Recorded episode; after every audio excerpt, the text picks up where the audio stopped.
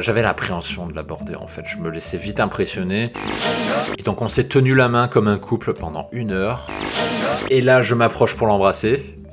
Et là qu'est-ce qui se passe? Au final je vais vivre l'un de mes pires échecs.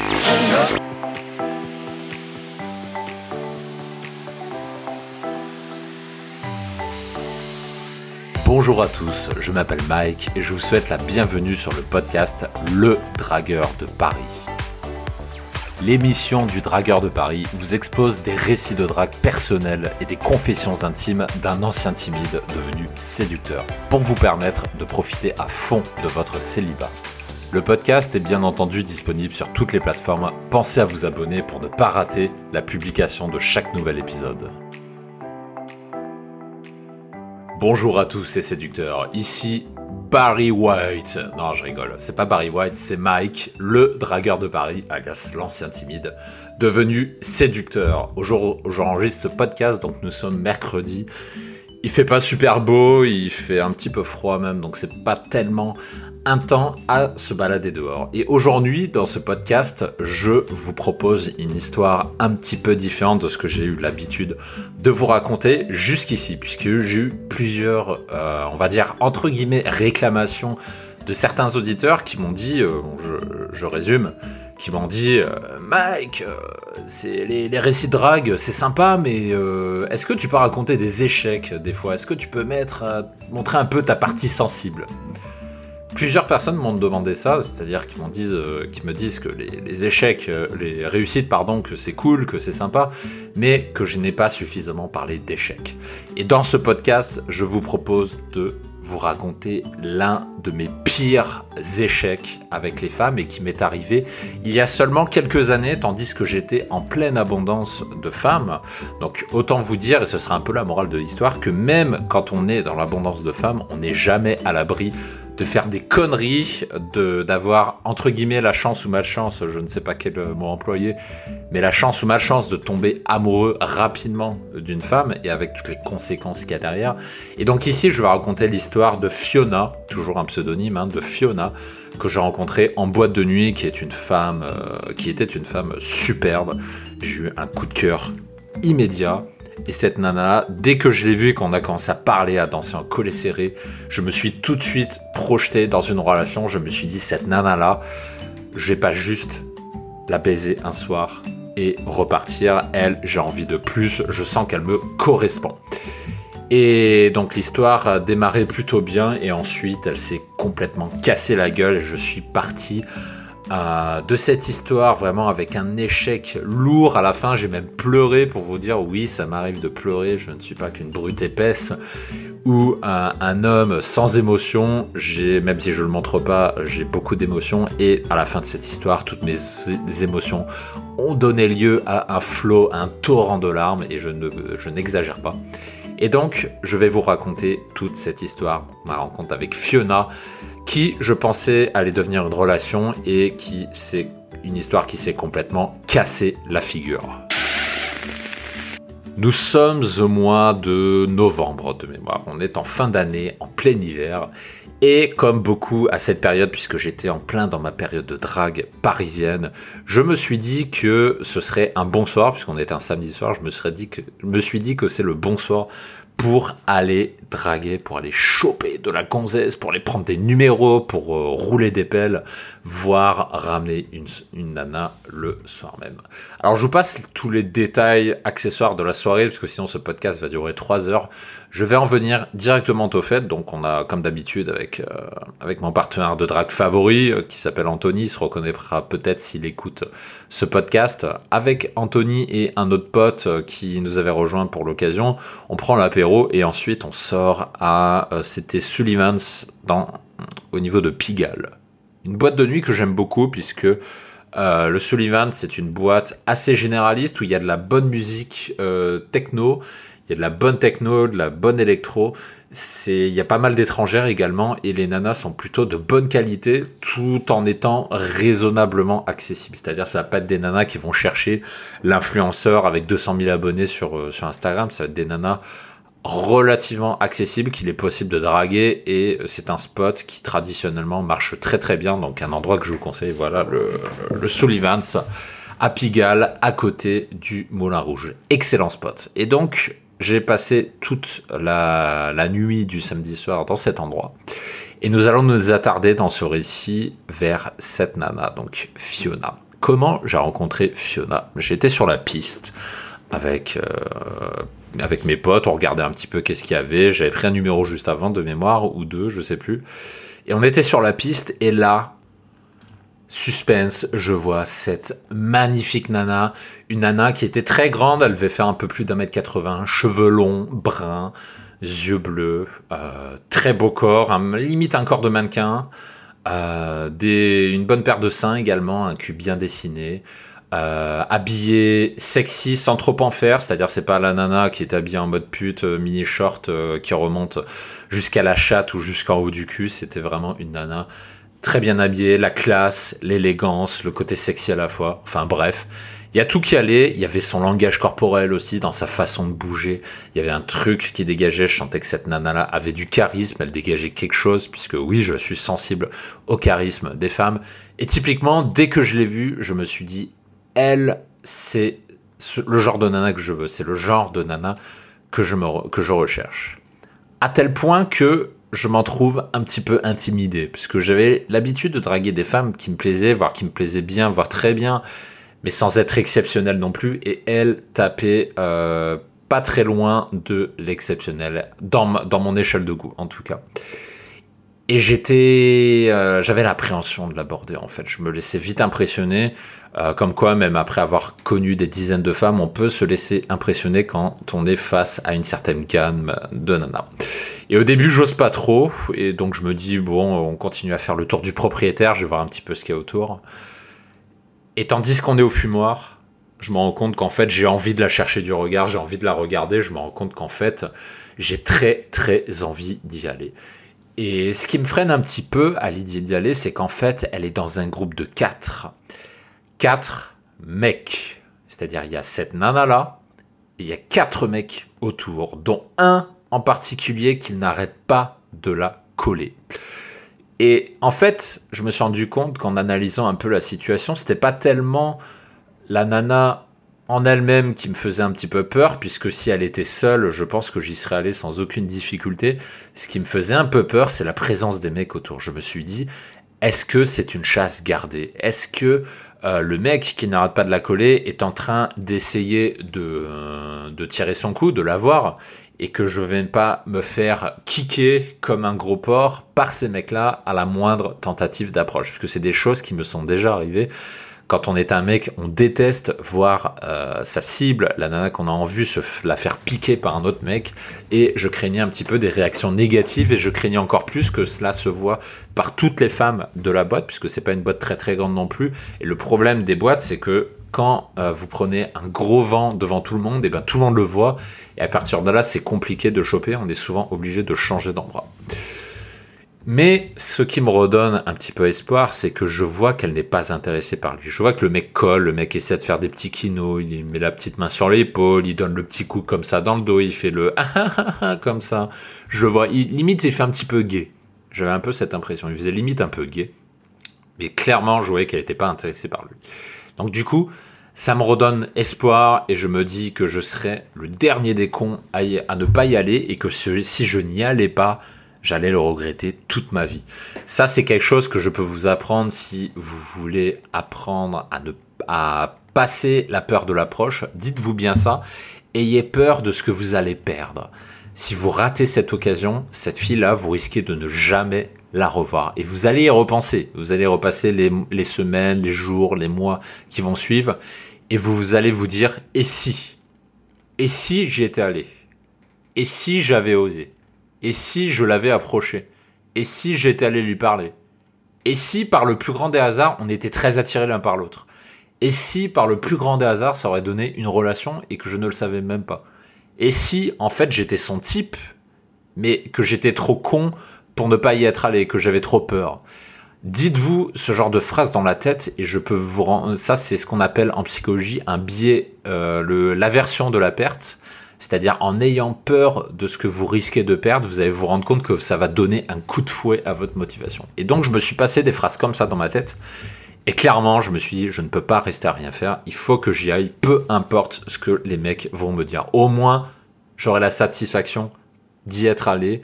Et comme la nana vaut franchement le coup, je me dis, ça vaut bien un petit râteau. Et donc je m'avance, je m'approche près du groupe, on est en plein milieu du dancer, ils sont un groupe de 4. Et j'arrive et je me mets au milieu comme si c'était mon propre groupe d'amis. D'une façon totalement cool, totalement détendue, totalement naturelle, totalement décontenancée, sans pression. Autre, ça, c'est l'astuce que je peux vous apprendre pour approcher des groupes. Approchez un groupe comme si c'était votre propre groupe. Mettez-vous ça dans la tête. Est-ce que vous mettez la pression quand vous devez vous mettre au milieu de votre groupe? Non, vous ne le faites pas.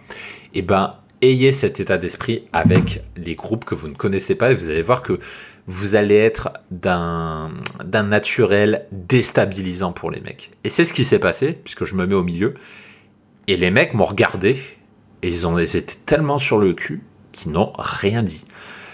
Je pense qu'ils se sont dit dans leur tête, peut-être qu'ils se connaissent, parce que le mec a pas l'air de stresser, le mec il va de façon complètement décontracte, peut-être qu'en fait ils se connaissent. Je sais pas, donc je n'ai pas coupé. Et j'arrive, je me mets au milieu et j'attrape sa main, normalement. Je prends sa main d'une façon lente. Donc, euh, faut pas le faire comme un bourrin, faut pas faire eh, viens comme ça. Il faut euh, y aller tendrement, doucement, avec délicatesse. Vous vous approchez, vous attrapez sa main comme ça, vous la regardez dans les yeux et vous, vous la tirez vers vous et vous l'extrayez du groupe. Et c'est ce que j'ai fait, je l'ai extraite du groupe comme ça. Et je pensais pas que ça passerait, et c'est passé direct. Ça m'a vraiment surpris. Mais c'est passé. Et on démarre comme ça un collet serré, en étant vraiment serré vraiment collé, c'est ça le pire. Presque comme si elle n'attendait que ça. Presque comme si elle m'avait déjà regardé. Et c'est un petit peu magique, on fait petit collet serré, comme ça, ça le fait. Entre guillemets, ça le fait dès le départ, j'ai rien à faire, ça le fait. Et je me dis, bah tiens, en bon dragueur, qu'est-ce que je vais faire? Je vais, tenter euh, de l'embrasser. Ah, forcément, hein, vous me connaissez, hein, je, je reste pas 5 euh, minutes avec une nana et que je vois que j'ai aucun signe de rejet à ne rien faire. Donc je tente l'embrasser, je fais monter petit à petit la température, je mets ma main derrière le, dos, puis autour des épaules, après je remets une de mes mains dans les siennes, etc. etc. Et puis j'escalade, j'escalade, je rapproche ma tête, et là je m'approche pour l'embrasser, et là qu'est-ce qui se passe? Qu'est-ce qui se passe? Eh ben ça passe pas. et ouais, vous avez cru que j'allais vous dire que, ça allait passer. Et eh ben non, perdu. Ce n'est pas passé, elle tourne la joue, tout simplement. Donc euh, petit refus. Et on parle un petit peu. Je crois que c'est elle qui m'avait parlé, je sais plus. C'est elle qui m'a parlé en premier, je crois. Et en fait, elle m'a dit qu'elle embrasse pas un mec comme ça. Et puis moi, euh, tu sais, calmement, je lui dis, euh, bah, ouais, j'en avais envie, je me laisse porter par le truc, quoi pas plus de justification. Et elle me répond que ouais, que ça fait, euh, que ça fait un peu coup d'un soir de faire comme ça et qu'en plus il y a son groupe de mecs à côté. Et dans ma tête, j'en tire deux enseignements. Le premier, c'est que avec son groupe de mecs à côté, je risque de pas faire grand chose. Et le deuxième, c'est que j'ai l'impression que c'est une fille qui n'est pas en mode coup d'un soir, mais qui est en mode je cherche à me poser. C'est l'impression que j'ai. Ni une ni deux, qu'est-ce que je fais? Tirant ses conclusions, eh ben je lui attrape la main et je l'isole complètement de l'autre côté de la boîte, dans un coin au bar directement. Et puis là, euh, là, qu'est-ce que je fais? Ben, On commence à parler, puis il y a le, barman qui, le barman qui s'amène, et puis euh, c'est ça qui est rigolo. qu'est-ce que je fais? Au lieu de commander un verre pour nous deux, ben, je me commande une bière. et elle me le reproche après d'ailleurs. En plus, je crois qu'elle m'a fait un truc du genre euh, Ah, tu me commandes pas un truc? Et là, je la regarde comme ça, je lui fais euh, Ah, bah, si tu veux boire, commande-toi ce que tu veux. Mais genre en mode euh, Non, mais on se connaît pas, t'as cru que j'allais te payer euh, un verre comme ça. D'un mode joueur, pas, ne le dites pas en mode radin. Ne dites pas en mode radin, genre eh, c'est mes sous, je paye comme mon verre. Mais dites-le en, dans le mode joueur, dans le sens Non, mais cocotte, on, se connaît pas, on se connaît pas assez, tu crois vraiment que je vais te payer un verre comme ça? Oh, t'as fumé. C'était un petit peu dans ce genre-là. Et puis donc elle commande elle aussi, elle, euh, ce qui est très bon signe puisque ça veut dire qu'elle a envie de rester avec moi. Et puis du coup on parle au par Et on est resté un bon 20 minutes ensemble. J'ai essayé de l'embrasser une bonne dizaine de fois, facile, puisque vous savez, je n'abandonne pas facilement. Mais ça ne passe toujours pas à chaque fois, elle tend la joue. Je lui fais un grand bisou sur la joue. J'embrasse un peu dans le cou également. Et puis, on continue de parler comme si de rien n'était. Et toutes les, ouais, toutes les 3 à 5 minutes, je retentais comme ça, en faisant les montagnes russes. C'est-à-dire, j'essaie de l'embrasser, ça passait pas. Donc la température redescend, donc là je me calme un peu, je suis un petit peu en arrière.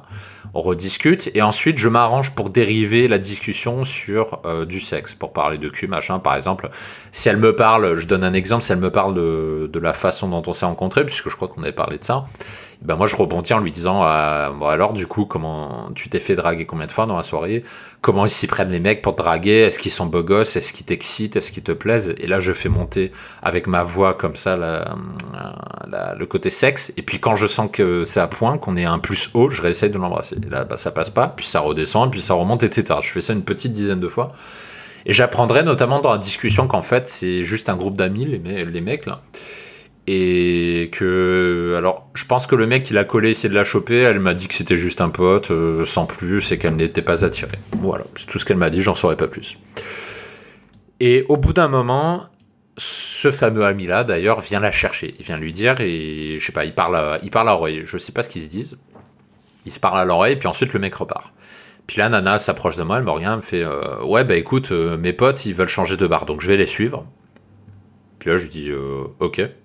Et là, elle me fait Bah écoute, je te, je te, donne mon numéro et puis on, puis on se reverra un de ces quatre. Bon, ça c'est cool, elle est motivée. Elle me propose son numéro, ça c'est très bon signe. Toujours, quand une femme euh, doit partir, marquez toujours un petit temps d'arrêt pour lui donner l'occasion de vous demander votre numéro. Parce que ça arrive assez souvent. Genre, une femme, elle veut partir, elle dit euh, Ouais, je vais partir avec mes amis. Et là, tout de suite, le mec, il est en mode Prends mon numéro comme ça. Mais euh, laissez-la un petit peu respirer. Marquez une à deux secondes de blanc. Vous dites euh, OK. Juste pour voir si elle vous demande votre numéro. Si elle le fait, bah tant mieux. C'est-à-dire qu'elle se met toute seule en position demandeuse et vous allez être en mode favorable pour la suite. Ou alors, elle ne vous demande pas votre numéro, et là, ça ne veut pas dire qu'elle n'est pas intéressée, ça peut peut-être dire qu'elle est trop timide pour le demander, et dans ces cas-là, eh ben, à ce moment-là, vous demandez son numéro. Mais donnez-lui une petite occasion, cette petite occasion de demander votre numéro. Et donc c'est ce qu'elle fait, elle me demande mon numéro, et puis je lui donne le mien, je prends le sien, on se fait sonner pour vérifier que c'est pas des faux numéros, elle me fait un grand sourire comme ça, un magnifique sourire. Et je lui fais un bisou sur la joue et elle me fait un bisou sur la joue. Truc de fou. ça faisait longtemps que j'avais pas fait ça en boîte de nuit. Hein. D'habitude, soit on faisait la bise, euh, soit euh, on se roulait une pelle pendant 2-3 minutes. Et là, c'est bisou sur la joue. Je crois que je n'avais pas fait ça depuis le CP. enfin, je sais plus c'est quand la dernière fois que j'ai fait ça, mais ça fait un petit moment. Et c'est ainsi que se termine la soirée. Et puis bon, je passe les détails du reste de la soirée, on a continué à draguer, je suis rentré chez moi. Je crois pas avoir ramené de nains ce, soir-là. Bon voilà, ça c'était pour la soirée. Ensuite, que s'est-il passé? Eh ben, j'ai attendu, donc on était samedi soir, j'ai attendu euh, lundi matin avant de lui écrire, donc toujours attendre Laissez respirer un petit peu, laissez respirer, arrêtez de sauter sur les nanas dès le lendemain, laissez-lui au moins 24 heures pour respirer. Et lundi, je, lui envoie un SMS normal du type euh, alors, euh, alors comment s'est passé à la fin de ta soirée euh, Tes potes ont bien veillé sur toi, tu n'as pas fait de bêtises C'était quelque chose comme ça. Je, ne sais plus exactement, mais j'ai fait une relance dans le genre-là, genre alors tu t'es pas fait, j'espère que tu t'es pas fait kidnapper par tes potes. Et puis là, elle me répond toute contente. Elle me dit Ah non, c'était cool, on est allé au bar, je sais plus où, et la soirée s'est bien passée. Euh, voilà. Puis après, elle me fait euh, Et toi? Euh, et, puis moi, je lui dis bah, Je raconte ma fin de soirée. Et directement, j'embraye sur la suite. Je lui dis eh ben écoute, es-tu dispo On était lundi, je lui ai dit mardi ou mercredi soir. Es-tu dispo soit mardi soir, soit mercredi soir? Et elle me répond oui, mardi soir je suis dispo. Puis on dit coup, bah écoute, rendez-vous euh, mardi soir à euh, telle arrêt de métro, euh, à telle heure, ça te va? Puis elle me dit ok, avec un petit smiley. Et hop, j'ai mon date pour cette nana-là. Et donc, je vous cache pas que l'attente, les 24 heures, les un peu plus de 24 heures d'attente pour avoir le rendez-vous ont été très longues. J'avais très hâte de retrouver cette nana et je me suis dit, pour marquer le coup, comme cette nana a l'air de valoir le coup, je me suis dit qu'au lieu de l'emmener dans le bar le plus proche de chez moi avec le seul objectif de baiser le plus vite possible, j'ai commencé à faire une première erreur. J'ai fait une première erreur, c'est-à-dire j'ai mis de côté ma méthode de drague habituelle et je me suis dit je vais la jouer un peu romantique, un peu cool, détendu. Et vous apprendrez plus tard euh, pourquoi ça a été une erreur. Donc je me suis dit ça c'est la grande erreur de changer sa technique de drague, il ne faut jamais faire ça. C'est pas parce que vous tombez sur une nana qui a l'air d'être une candidate à une relation que vous devez changer votre méthode de drague. Pourquoi? Parce que ce qui fait qu'une nana est attirée par vous et a envie de vous revoir, c'est votre habileté à aller vite, c'est votre virilité, c'est votre agressivité, c'est le fait que vous soyez entreprenant, c'est le fait que vous soyez tactile, c'est le fait que vous posez vos couilles, c'est le fait que vous osez faire ce que elle n'ose pas faire. C'est tout ça qui fait qu'une nana a envie de vous revoir parce que ce sont des signes indirects comme quoi vous êtes un, homme, un vrai avec un grand H et pas une fiotte. Et ensuite, bah ça, ça l'excite tout simplement. C'est tout simplement comme ça qu'on excite les nanas. Et la dernière des conneries à faire, c'est de changer sa méthode de drague pour basculer en mode romantique. Et donc c'est un peu ce que j'ai fait. Je me suis dit, bah tiens, je vais l'emmener dans un bar à Sangria pour tester. Et donc j'ai cherché sur Google, j'ai tapé bon bar à sangria euh, sur Paris, j'ai pris un qui était pas trop loin de chez moi, il était à 600 mètres à pied de mémoire, donc euh, ça change du bar à 30 mètres de chez moi. Et on s'est donné rendez-vous donc devant l'arène métro le plus proche de ce bar en sangria. Et donc je la retrouve et on se fait la bise, machin, et puis direct je sens qu'elle est toute contente de me retrouver, machin. Et comme d'habitude, elle est pile comme je l'aime, un jean boulant pour bien voir son cul, un haut assez moulant pour bien voir sa paire de seins et son corps assez svelte, et puis ses beaux yeux, ses longs cheveux, sa jolie voix, tout ce qu'il faut.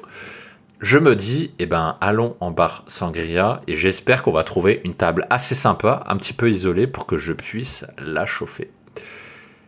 Et donc, je l'emmène dans ce, dans, ce bar, on arrive, et il n'y a qu'une table de libre. Bon, je pars avec un petit côté, euh, un petit côté défavorable. La table qui est la plus libre, c'est une qui est en plein milieu. Manque de peau. On se retrouve donc en plein milieu du bar avec plein de couples tout autour de nous. Et donc du coup, la stratégie, c'est la suivante quand euh, vous êtes dans un bar comme ça et qu'il y a plein de gens euh, autour. Il ne faut pas essayer de l'embrasser dans ce bar parce que avec les gens qui a autour de vous, c'est suicidaire de vouloir l'embrasser en plein milieu du bar. Ce genre de petites astuces et bien d'autres, c'est des astuces que je vous apprends dans une formation qui s'appelle la garçonnière que vous connaissez peut-être déjà si vous êtes inscrit sur la liste email euh, privée de motivation. Et je me permets de faire un petit parallèle puisque je donne régulièrement des petites techniques dans le podcast.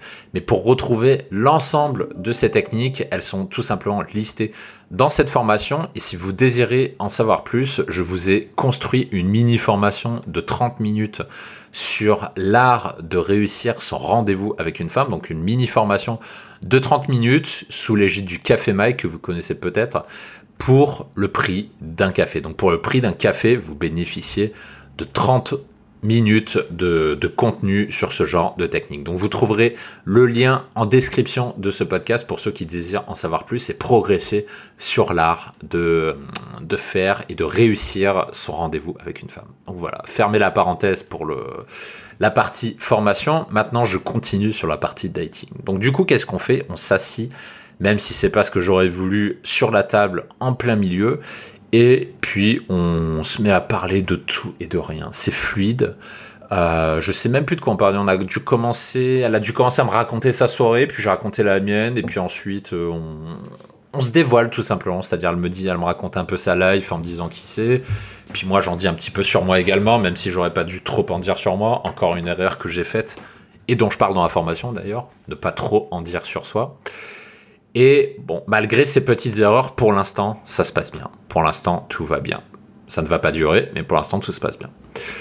Et euh, j'adore son regard, je sens une tension sexuelle. Et comme je ne peux pas l'embrasser dans le bar, et eh ben je me dis, je vais initier un toucher, un toucher fort, un toucher irrésistible pour faciliter la suite. Et donc je lui donne la main tout simplement. Donc on est assis sur une espèce de mini table ronde avec deux sangries à chacun.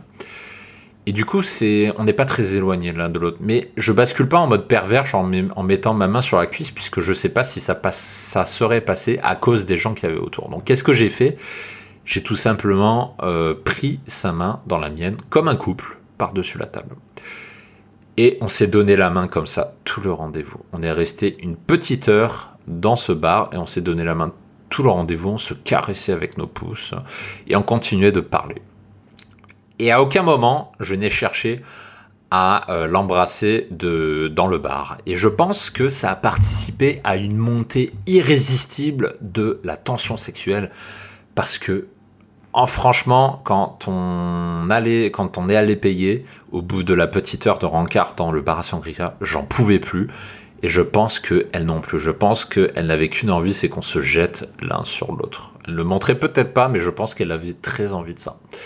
Et donc on s'est tenu la main comme un couple pendant une heure. Euh, pour donner un petit aspect temporel, je pense que j'ai attendu 5-6 minutes avant de commencer à lui donner la main. Ça a été assez rapide puisqu'il y avait une bonne tension sexuelle dès le départ. On sort du, pas, du bar, on part sur la gauche, on fait 3 mètres. Et puis là, je lui attrape la main, je la stoppe dans la rue et je l'embrasse directement comme ça, juste en sortant du bar. Ça m'a fait rigoler d'ailleurs parce que quand j'ai embrassé, j'ai commencé à, garder les yeux ouverts et il y avait un des couples à l'intérieur dans le bar qui nous regardait par la fenêtre. et ça m'a un petit peu gêné, donc j'ai commencé à l'embrasser, j'ai roulé une bonne grosse pelle. Puis ensuite, je lui ai pris la main et je l'ai isolé contre le mur. Il y avait une porte euh, d'un immeuble haussmanien juste à côté. On allé contre la porte et puis là, on s'est emballé pendant un bon 5 minutes parce que là, j'en pouvais plus. C'était irrésistible et on s'est embrassé comme ça juste en sortant du bar. Et c'est ainsi que démarre sur les chapeaux de roue cette histoire qui franchement partait un petit peu comme un roman l'eau rose, une, une rencontre parfaite comme on voudrait que ça arrive très souvent. Mais la suite allait partir en vrille. La relation va continuer à monter crescendo pendant un tout petit moment, mais ensuite tout va péter. Tout va se casser la gueule. Je vais rencontrer des difficultés euh, que je n'arriverai pas à surmonter malgré l'expérience de drague que j'avais déjà à ce moment-là. Et au final, je vais vivre l'un de mes pires échecs. Et c'est à ce moment-là que je mets la coupure pour la partie euh, chaîne principale et je vous donne rendez-vous sur la chaîne premium pour toute la suite de cette aventure et la fin et pourquoi ça n'a pas marché, quelles ont été les erreurs que j'ai faites et comment vous pouvez éviter ces erreurs stupides, toutes ces erreurs stupides que j'ai pu faire et que vous pouvez éviter euh, pour vos prochaines rencontres. Donc si vous êtes déjà abonné, et eh bien vous retrouverez dans votre espace membre la suite du podcast dans la catégorie Premium. Et si vous n'êtes pas déjà abonné, vous trouverez le lien pour vous abonner en description de ce podcast. Et en bonus, comme chaque inscrit de la chaîne Premium, vous bénéficiez également d'un accès gratuit à ma communauté privée qui rassemble déjà plus de 65 membres actifs sur notre communauté privée à l'abri de la censure et à l'abri des regards et des oreilles indiscrètes.